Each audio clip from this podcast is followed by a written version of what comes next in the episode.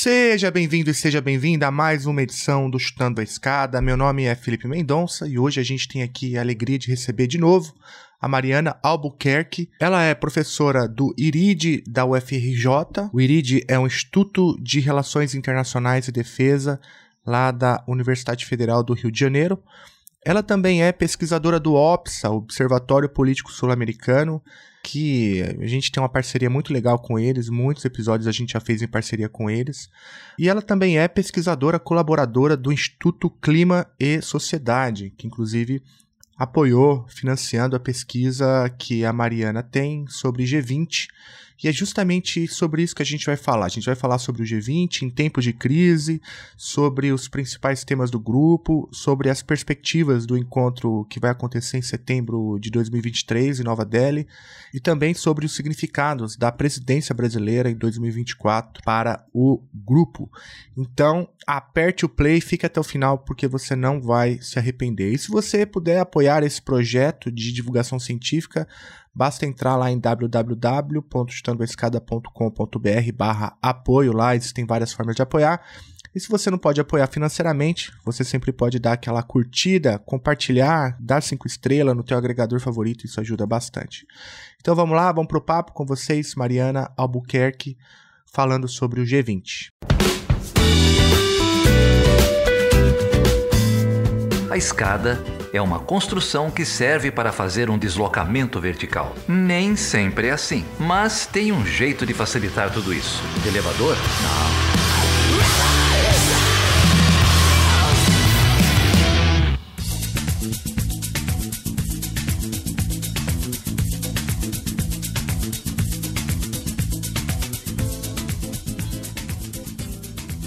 Geraldo Zara, como que você tá? Tudo bem? Eu tô bem, cara. Tô melhor agora que a gente tá em boa companhia, né? Ah, a gente sempre tá em boa companhia, mas hoje tá especial demais.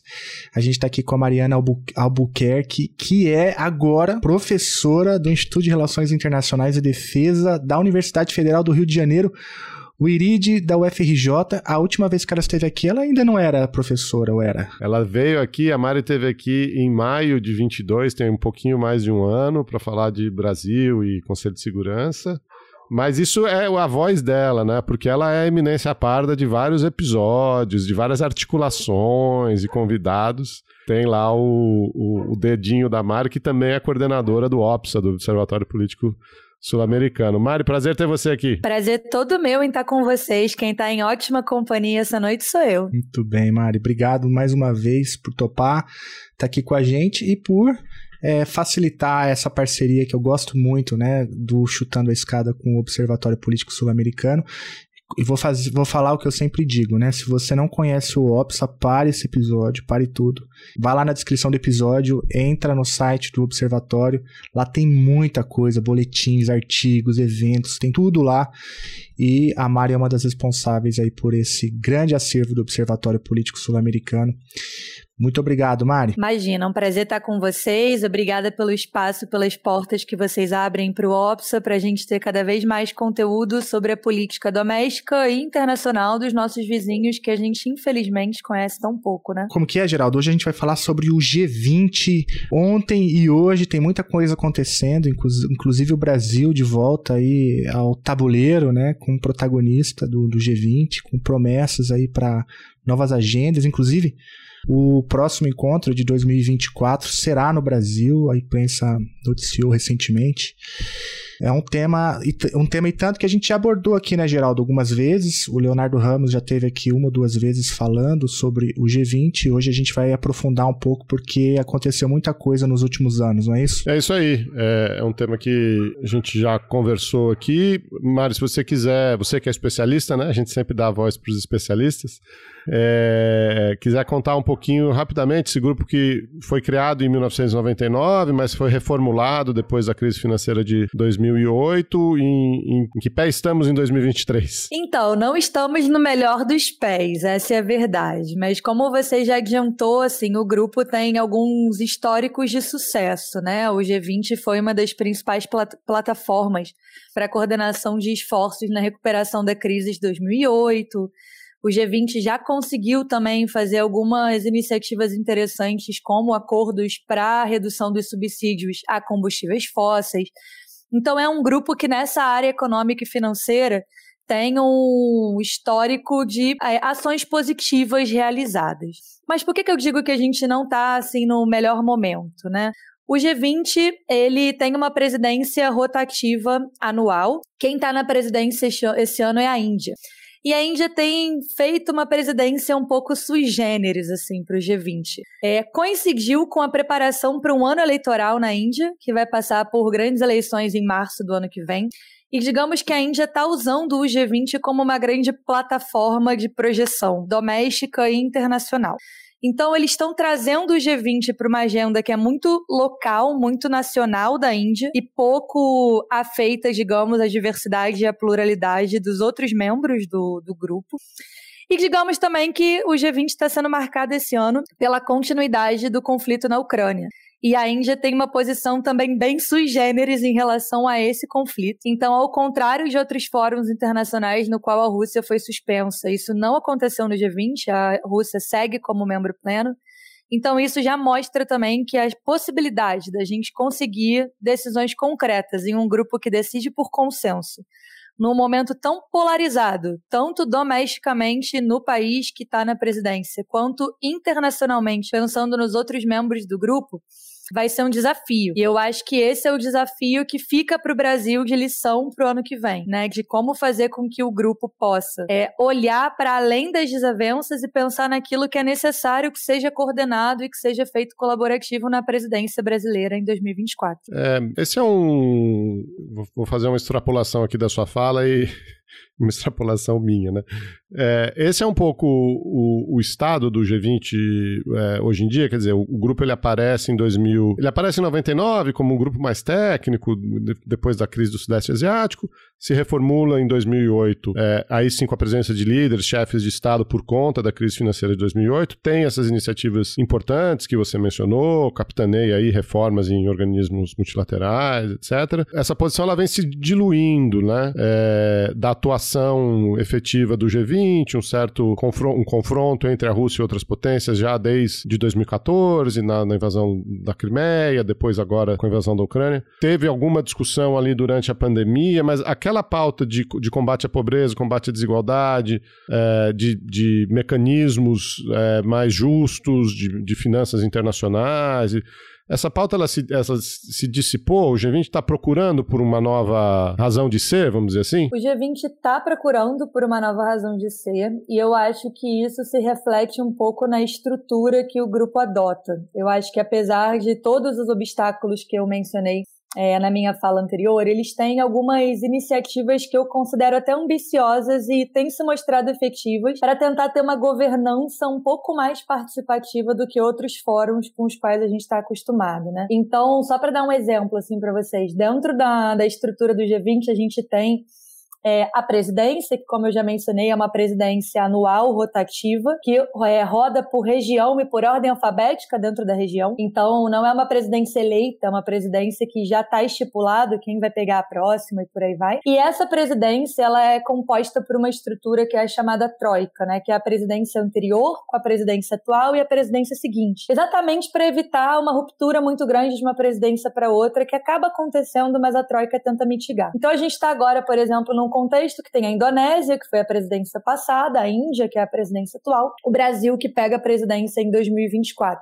Isso é muito interessante porque talvez sejam países que não têm um histórico de cooperação trilateral entre si, mas que conseguem fazer isso. Então, tanto no caso dessa troika, como no caso da próxima troika, em que vai sair a Indonésia, vai ficar a Índia, vai ter o Brasil e vai entrar a presidência de 2025, que é uma presidência da África do Sul, a gente vai ter é, duas troicas seguidas compostas por países em desenvolvimento. E a presidência tem o poder de agenda muito grande, né, de propor o que eles querem que seja refletido nos seus grupos de trabalho. E aí, falando né, desses grupos de trabalho, dessa presidência, que é composta pelo, pela presidência e pela troika, descem como se fossem três tracks negociadores, né? O Sherpa Track, que vai tratar de questões socioeconômicas, e aí dentro do Sherpa Track tem vários grupos de trabalho que olham para questões que têm a ver com a desigualdade. É uma agenda um pouco mais ampla do que o segundo track, que foi a razão de ser do G20, né, que é o Finance Track, que vai tratar aí das questões mais específicas de políticas monetárias e de políticas fiscais.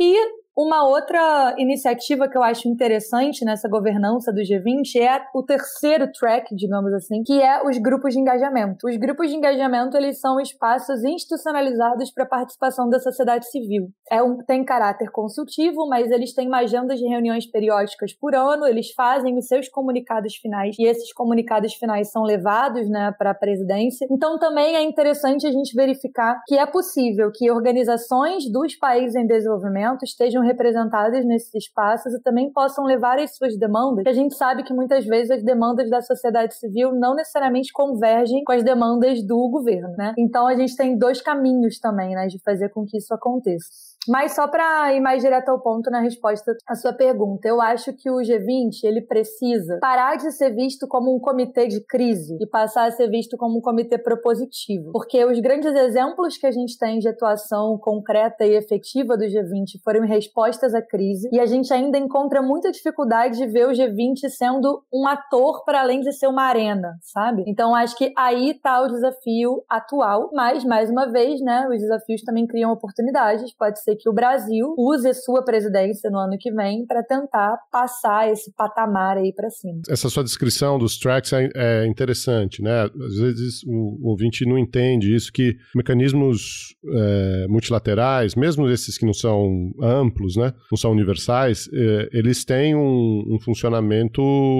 vamos dizer assim, fora da, das grandes reuniões, né? Fora das grandes ministeriais. Então, essa ideia dos Sherpas é, é um, é um mecanismo que o G7 já utiliza utilizava e outros, outros organismos utilizam. Só para deixar claro, né, esse, esse track, ele ainda é um track governamental, né? É, você mencionou que é onde estão sendo discutidas as questões socioeconômicas, as questões de desigualdade, mas ainda estão sendo discutidas por representantes do Estado, por representantes de é, secretarias de tesouro, de secretarias de meio ambiente, é, de, de, dos ministérios, né? Aí depende do, arranjo de, de cada país.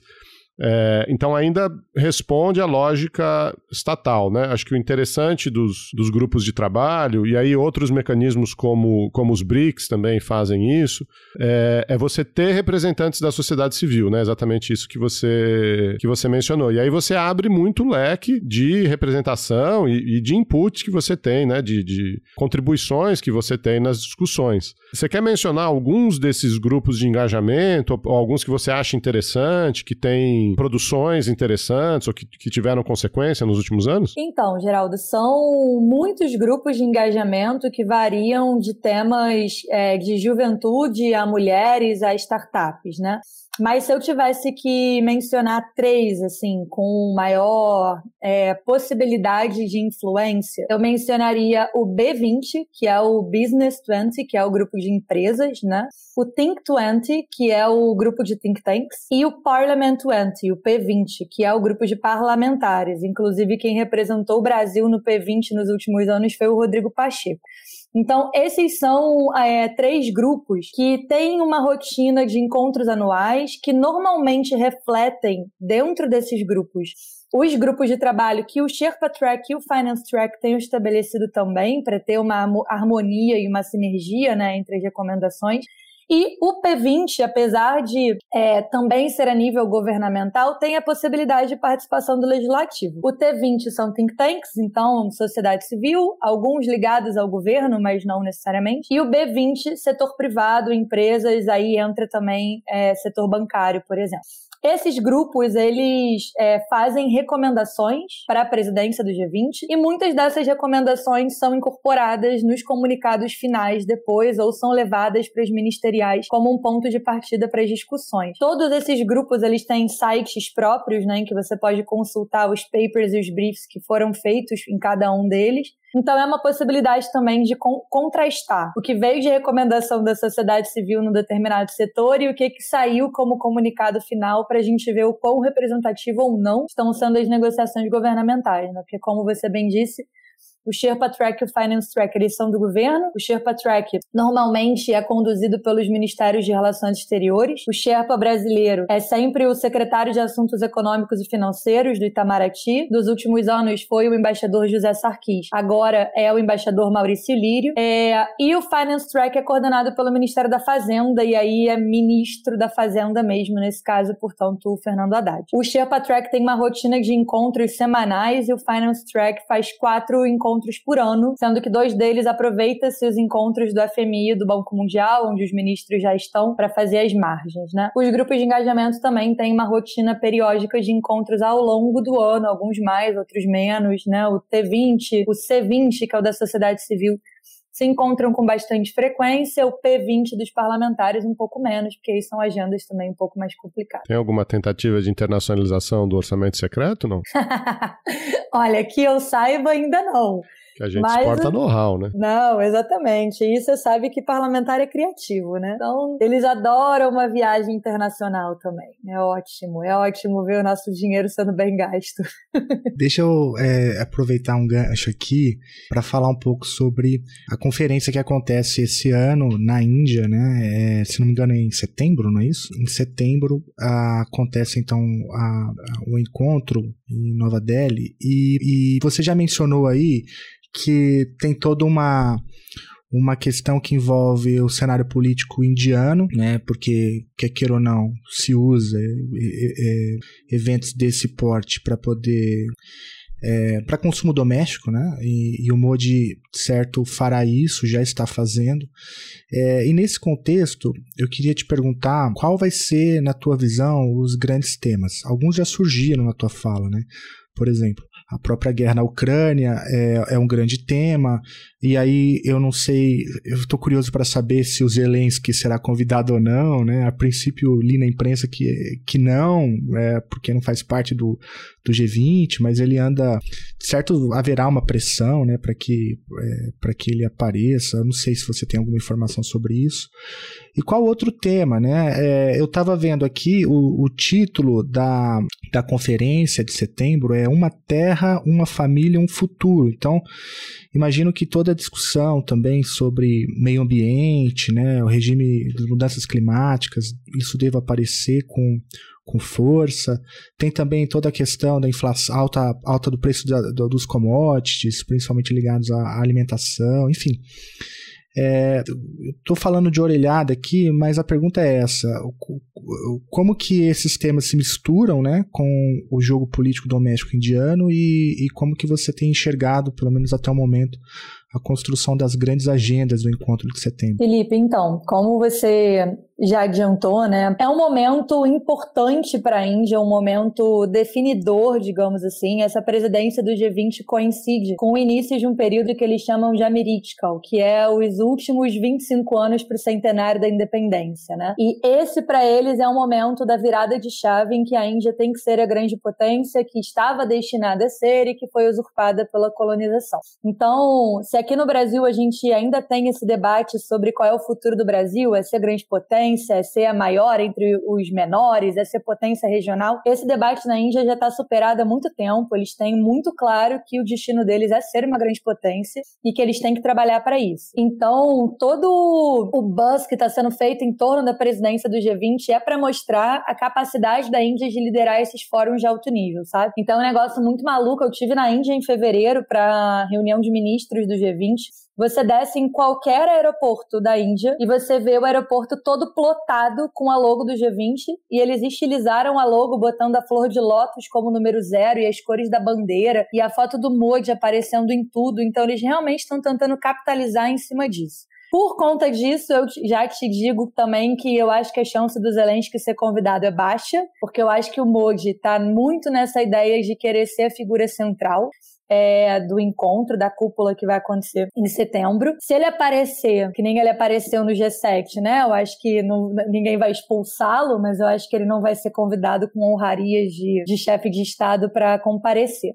E é, todas as presidências né, têm a possibilidade de selecionar os temas que eles querem que sejam tratados no ano. Você já falou muito bem sobre a logo, né, digamos, o tema que a Índia é, selecionou, e dentro disso eles selecionaram algumas linhas temáticas é, de prioridades, e todas elas dentro dessa lógica de mostrar o que a Índia tem de melhor, sabe? Então, eles colocaram, por exemplo, como prioridades para os debates desse ano transição energética, é, eco-friendly lifestyle, que é dentro de uma lógica de olhar para yoga, para medicina ayurvédica também como caminhos para o desenvolvimento. É, todo o debate sobre finanças climáticas e sobre a necessidade de financiamento aos países em desenvolvimento para fazerem né, o seu crescimento verde. É, inclusão digital, é, segurança alimentar, é, democratização e reformulação do sistema financeiro internacional. Então, a Índia colocou assim como muito prioridade esse debate sobre cotas do FMI, sobre poder decisório nas outras instâncias e aceleração dos ODS. Então, esses foram, assim, os temas que a Índia selecionou como temas principais para esse ano. Grande parte deles, eu acho que vai ser um ano complicado da gente ter avanços concretos, como, por exemplo, transição energética, né? Eu acho que desde que a guerra da Ucrânia é, explodiu, os debates sobre transição energética têm sido um pouco matizados pela necessidade de garantir energia é, para muitos membros do G20, inclusive.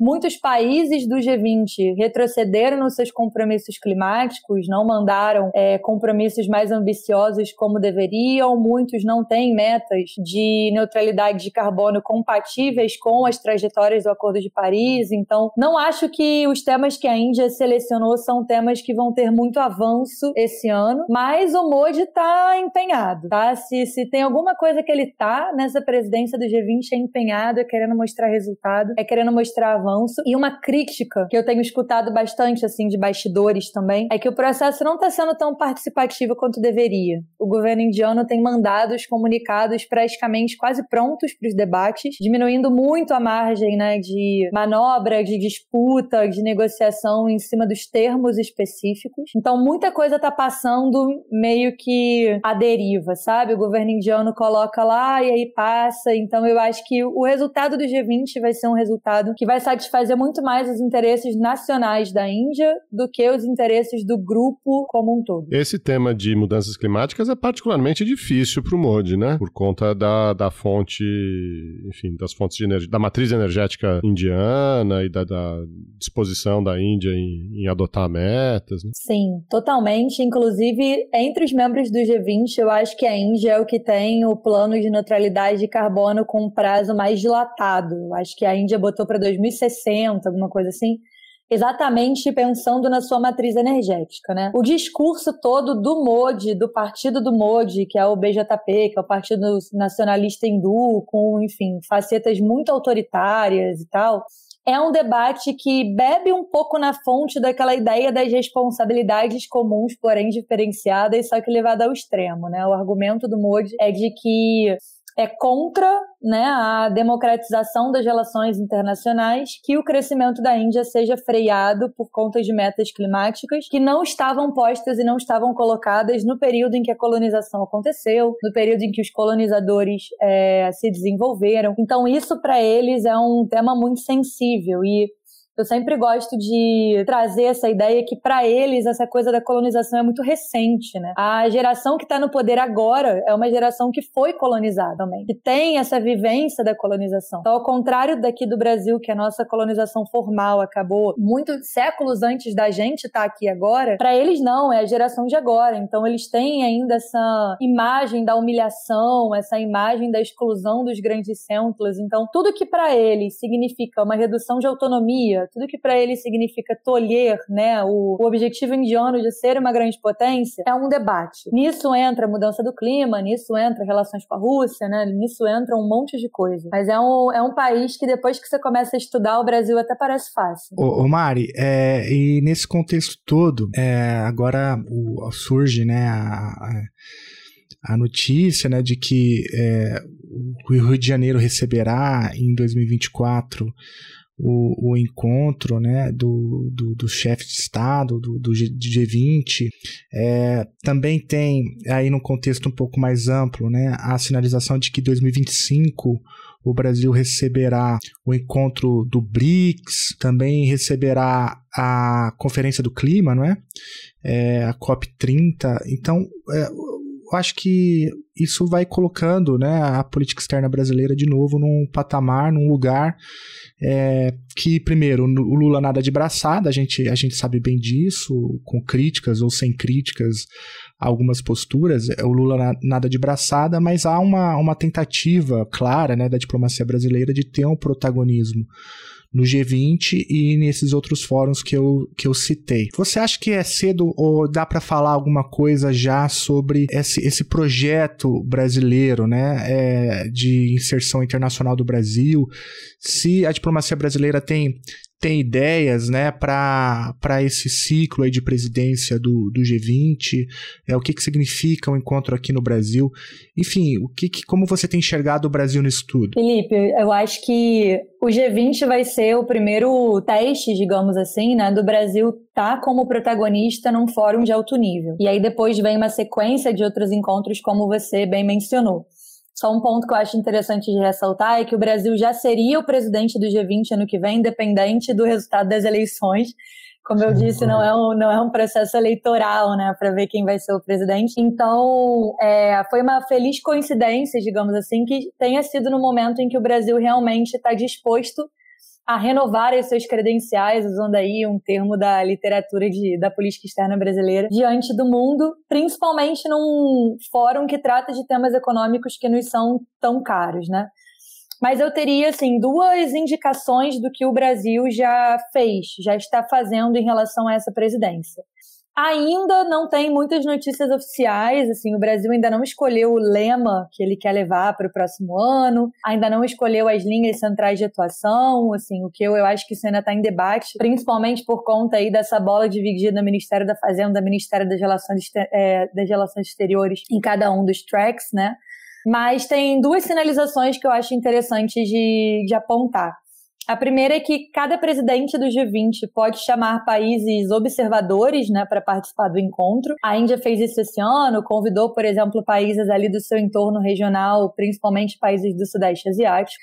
E o Brasil já convidou o Paraguai e o Uruguai para serem observadores é, ano que vem. Como a Argentina já é membro do G20, né, junto com o México, Argentina, Brasil e México são os três latino-americanos no G20. Como a Argentina já é membro, é uma possibilidade da gente ter o Mercosul representado. Então acho que essa é uma sinalização importante do governo brasileiro de voltar a olhar para o seu entorno regional e convidar para participar é, durante o ano né, dos encontros do G20 países que fazem parte desse esforço de integração. Então, essa é uma sinalização importante. Eu não diria para você de cara que o Brasil vai trazer uma visão sul-americana ou latino-americana para a presidência do G20, mas eu acho que já é uma sinalização interessante de que, para temas econômicos, a nossa região voltou a importar. Né? E o outro ponto que eu acho que já é uma sinalização interessante do governo é que essa crítica que eu adiantei para vocês de que o governo governo indiano não tem sido muito participativo no processo de debate nos strikes, não passou despercebida né, do governo brasileiro. Muitas organizações brasileiras que têm participado das reuniões do, dos grupos de engajamento, mas também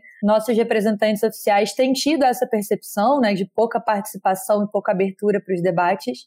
E o Brasil já sinalizou que isso é algo que ele quer é, reverter para o ano que vem, digamos assim. Então, o ministro das Relações Exteriores, Mauro Vieira, ele designou um representante é, no gabinete dele para fazer esse liaison officer com a sociedade civil, para agendas além do G20, mas inclusive para o G20. Então, a ideia é que essa interação entre os grupos de engajamento e o governo ela ocorra de uma forma mais, mais fluida na presidência brasileira do que o que está acontecendo na presidência indiana. Um ponto que eu acho interessante de destacar também é que quem vai liderar esses grupos de engajamento são nomeados pelo governo. Então, a Índia, digamos assim, nomeou organizações que são bem alinhadas com os posicionamentos do governo indiano. Então, por isso que os comunicados já chegam quase prontos também nesses grupos, né? E pelo que parece, pelo que o Brasil tem indicado, eles querem dar autonomia para os grupos de engajamento trabalhar, né? Então, as organizações que fazem parte dos grupos de engajamento são as organizações que já estavam envolvidas, há um processo de chamadas para que novas organizações possam participar, e os indicativos que o governo deu é de deixar a sociedade civil trazer as recomendações que a, sociedade civil queira, tendo esse é, liaison officer para se comunicar com o gabinete do ministro sempre que necessário, mas sem imposição de agenda. Então, esse, esses seriam dois temas que eu já adiantaria que o Brasil é, indicou como presidência para o ano que vem, além né, de fazer o grande favor aos demais líderes mundiais de sediar na melhor cidade do mundo, Rio de Janeiro. Mas, é, e trazer eles para dar uma voltinha aqui na, na minha cidade. Mas, fora isso, é, convidar o Paraguai e o Uruguai e fazer essa tentativa de democratizar a participação dos grupos de engajamento são dois indícios interessantes da presidência brasileira. Mariana me lembrou de uma história ano passado, a reunião do é, da COP, né, da Conferência das Partes do, do Acordo de Paris, na verdade do Acordo Quadro das Nações Unidas, enfim. É, a COP do clima foi em Sharm el-Sheikh, no Egito. E aí um aluno meu me perguntou, mas professor, por que, que eles estão fazendo essa reunião em chamar ao Sheikh? Aí eu falei para ele assim, entra aí no Google e digita chamar ao Sheikh. Aí a primeira coisa que vem são umas fotos de uns resorts, umas praias, umas coisas assim. Falei, é por isso que eles estão fazendo a reunião aí, chamaram ao Sheikh. Então, o Rio de Janeiro é sempre essa carta na manga, né? Eco 92, Rio mais 20. Exato. Sempre essa carta na manga que o Brasil tem. É só você olhar que quando tem um grupo com negociação travada, a conferência seguinte é em Punta del Este, é em lugares paradisíacos. Você não leva um grupo que não está se entendendo para uma cidade que não tem atrativos naturais, né? Então vamos ver se o Rio de Janeiro destrava a agenda do G20, porque Nova Delhi não está sendo muito sexy aí para os negociadores. Né? É, de fato, o Rio O Rio tá no circuito. E, o, e a diplomacia brasileira tem muito a comemorar, né? Porque são grandes eventos, né? Que, que vão ocorrer durante esse, esse ciclo aí de, de governo Lula. E como a gente sabe, ele nada, ele nada de braçado nessa, nesses fóruns, né? É, e imagino que, assim como o MOD, o Lula também vai usar é, esses eventos para poder é, enfim, para consumo interno, né? Ainda mais em ano que vem, que é um, tem eleições, né? Aí do, do, dos prefeitos e tal. Imagino que isso vai ser também muito usado.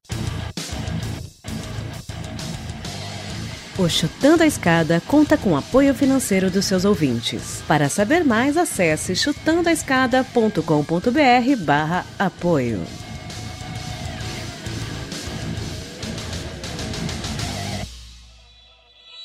Eu tava triste, tristinho. Mas sem graça que a top model magrela na passarela. Eu tava só, sozinho. Mais solitário que um paulistano. Que o canastrão na hora que cai o pano. Tava mais bobo que banda de rock. Que um palhaço do circo Vostok. Mas ontem eu recebi um telegrama. Era você de Aracaju ou do Alabama. Dizendo, nego, se tá assim feliz. Geraldo, é, tem mais alguma pergunta aí que você gostaria de fazer? O, o ruim da convidada que tem muita publicação na internet é que fica fácil de, de ir atrás das coisas dela, né?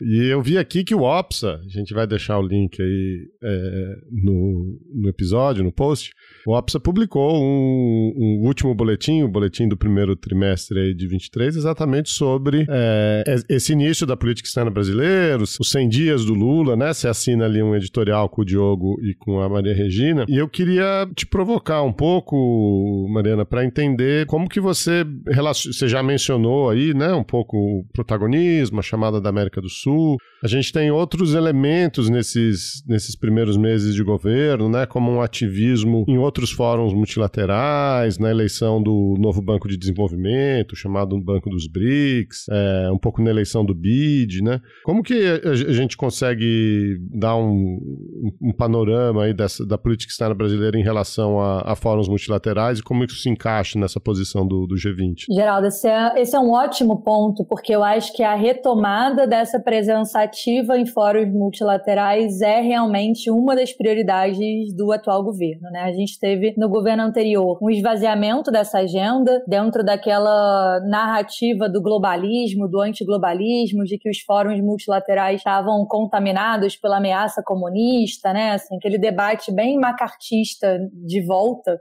E o governo Lula, ele é um governo que tem o multilateralismo no seu DNA, né, digamos assim. Ele bebe muito nessa fonte de que os fóruns multilaterais são o melhor espaço para o Brasil mostrar a que veio, né? Sozinho, indo bilateralmente, o Brasil consegue muita coisa, mas em coalizões nos fóruns multilaterais a gente consegue muito mais. E o Brasil tem uma, uma possibilidade de liderar nesses fóruns. A gente vai ter que resgatar uma credibilidade que foi perdida em algum deles, em alguns deles. Mas a gente tem é, uma legitimidade muito grande para liderar muitos espaços. Então, se a gente olha, por exemplo, para a ONU, a gente vai ver o Brasil liderando muitas comissões, a gente vai ver o Brasil participando ativamente né, do patrocínio de resoluções se a gente olha para outros espaços como o Mercosul ou a América do Sul, pensando de forma mais ampla, o Brasil volta para a Unasul, o Brasil volta para a CELAC, o Brasil faz aqui né, a cúpula, apesar de todas as disputas em torno da presença do Maduro e do que foi falado. O Brasil faz uma cúpula aqui mostrando que a região é importante. Então, eu acho que dentro dessa perspectiva multilateral, essa tem, foi uma bola dentro dos primeiros 100 dias de governo. A gente deslizou em outras pautas. Eu acho que a gente não é, comunicou da forma mais eficiente a nossa posição em relação à guerra da Ucrânia, por exemplo. Eu acho que a gente não comunicou de forma mais eficiente o papel da Venezuela dentro da política externa brasileira. Eu acho que a gente não comunicou de forma mais eficiente a centralidade do meio ambiente dentro da política externa brasileira. Mas isso é para outros episódios, mas no multilateralismo, eu acho que aí sim a gente está seguindo realmente não só o protocolo dos governos anteriores do PT, mas da própria política externa brasileira pensada historicamente. Eu acho que isso vai além assim do, do PT em si, né? Eu acho que olhar para os fóruns multilaterais como um espaço privilegiado no qual o Brasil diminui os seus custos de transação e consegue fazer avançar pautas que se que coadunam com essa nossa narrativa de ser uma visão alternativa da segurança internacional, de ser um país que consegue congregar a voz do mundo em desenvolvimento. A gente faz isso muito bem e a gente faz isso muito melhor no multilateralismo do que no bilateralismo, né? Então, isso eu acho que a gente está reconstruindo, isso eu acho que os esforços estão direcionados para isso, né? Eu acho que a gente tem muitos postos chaves do governo, pessoas que vêm de um histórico de atuação em multilaterais, o próprio Celso Amorim, né, que foi representante permanente do Brasil na ONU, que é, lutou muito para que instituições é, multilaterais fossem criadas durante seu período como chanceler nos governos anteriores. O é, Antônio Patriota, que agora vai ser nosso embaixador em Londres, um posto também muito central. Então, pessoas, eu acho que tem pessoas chaves dentro do governo brasileiro que enxergam o multilateralismo dessa forma e que estão dispostas a levar isso para frente. Então, assim, isso para mim é algo que a gente está fazendo bem feito. A gente tem que recuperar credibilidade, né, onde a gente perdeu. Mas no multilateralismo, o Brasil está jogando no script, está fazendo o que é esperado que o Brasil faça. Mariana, e nessa mesma atuada, é, eu queria aproveitar a tua, a tua expertise aqui, porque além, além de tudo, você tem bastante acúmulo aí nas suas pesquisas sobre o, o, o, significado do multilateralismo como um todo, disso que a gente chama de ordem internacional liberal que está em crise. Né?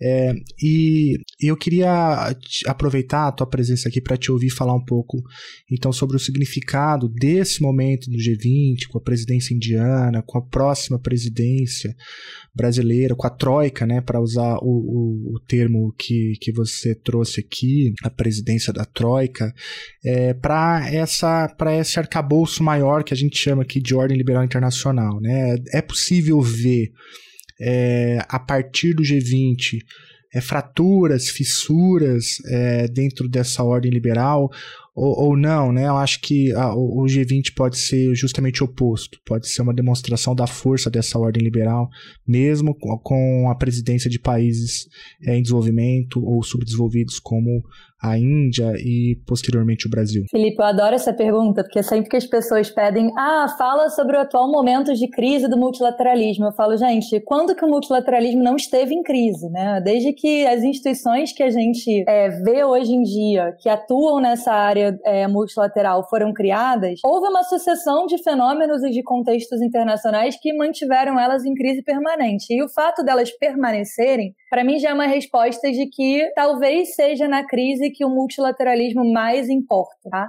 E pegando essa linha né, e conectando com o que você mencionou, tem um, é, tem um autor indiano que eu gosto muito, que é o Samir Saram. Depois eu posso passar referências dele para vocês. E o Samir Saram, ele publicou um livro recentemente que ele fala exatamente sobre o papel da Índia na ordem internacional. E ele tem uma frase que eu acho que resume bem como a Índia enxerga esse processo e o que, que a Índia, e como que a Índia levou isso para a presidência do G20.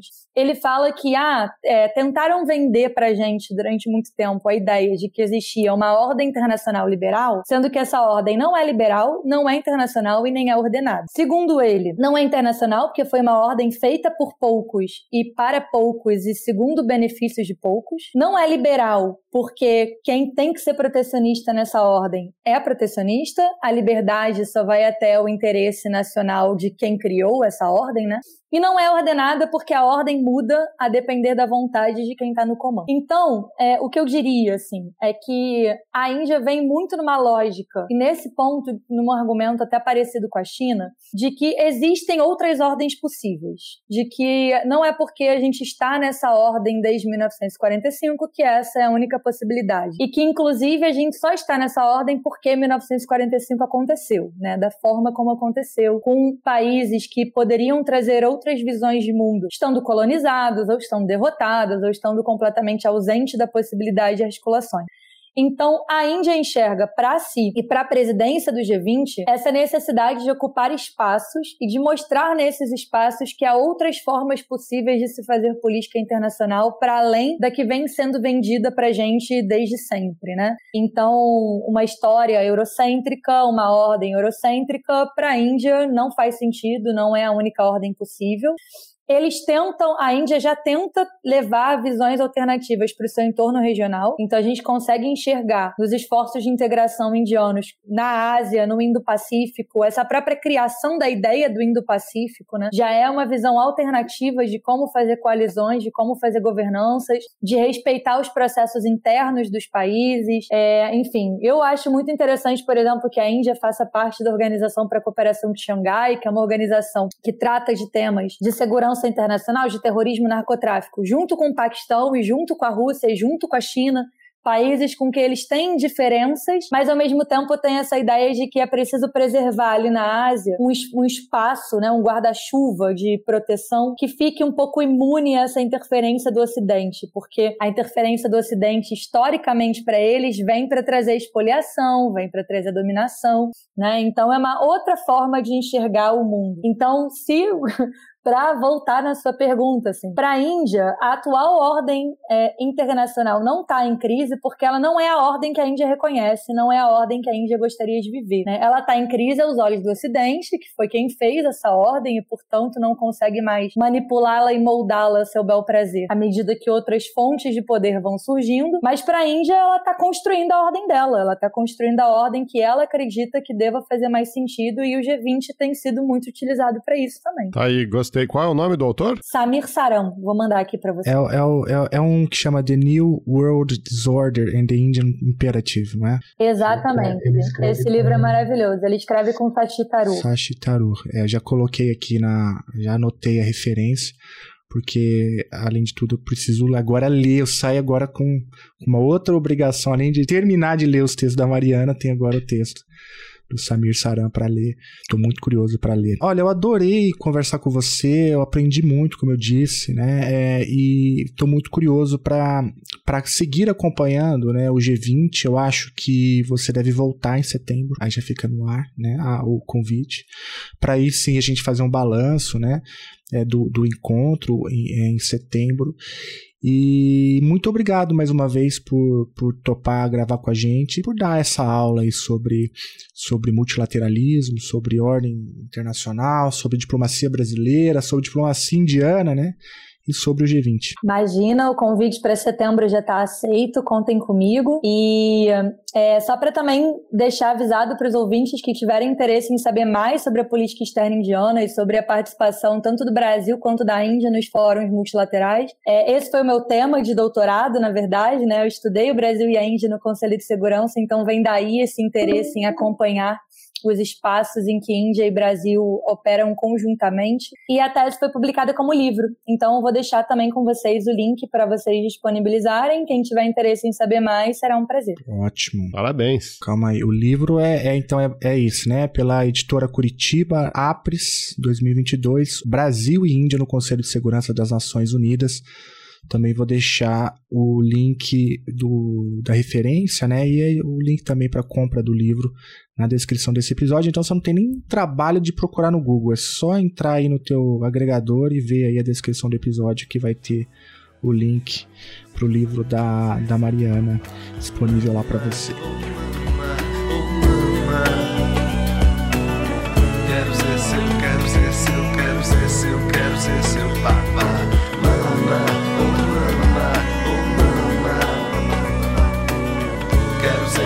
Quero ser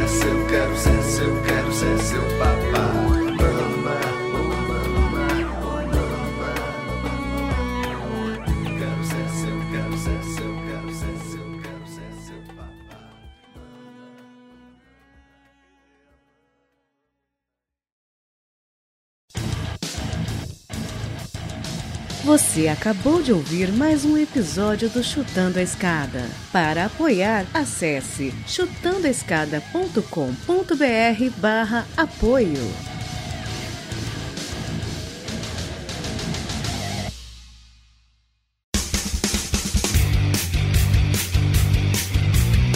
Cortes, edição de podcast.